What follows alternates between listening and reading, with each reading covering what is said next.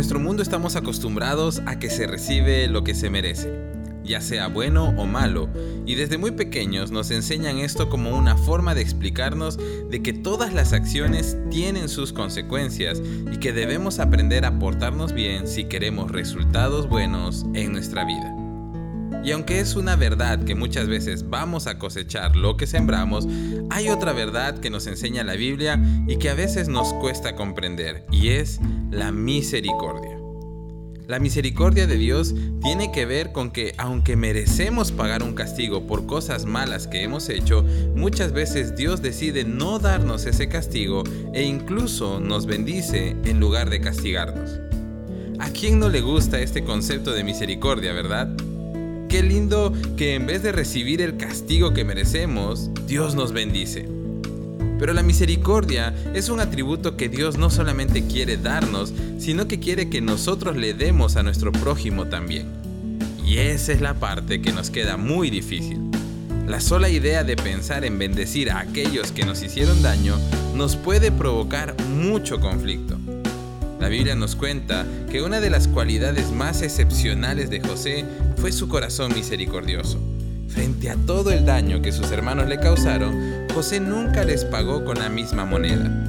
Aunque definitivamente, cuando los volvió a ver, su corazón se sintió muy confundido y abrumado, al final José pudo superar el dolor y tratar a sus hermanos con mucha misericordia.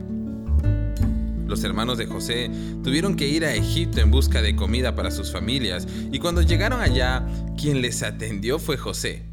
Claro está que ellos no le reconocieron, pero él sí los reconoció de inmediato. Y después de algunas conversaciones y momentos críticos, los hermanos volvieron a su tierra, pero algo increíble pasó. Génesis capítulo 42 versículos 25 nos dice lo siguiente. Después José ordenó a sus siervos que llenaran de grano los costales de los hombres, pero también les dio instrucciones secretas de que devolvieran el dinero del pago y lo pusieran en la parte superior del costal de cada uno de ellos.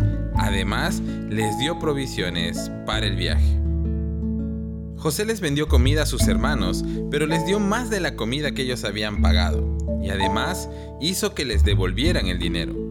¿No te parece una reacción extraña? Porque honestamente muchos de nosotros o no les hubiéramos vendido nada de comida o por lo menos se las hubiéramos vendido más cara. Porque esos hermanos se burlaron de él, lo maltrataron, lo humillaron y lo vendieron como esclavo.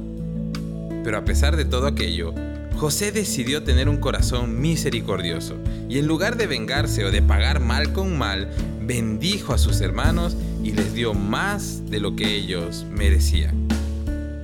Esto es lo mismo que Dios espera de nosotros, que podamos tratar a los demás con la misma misericordia con la que Él nos ha tratado a nosotros.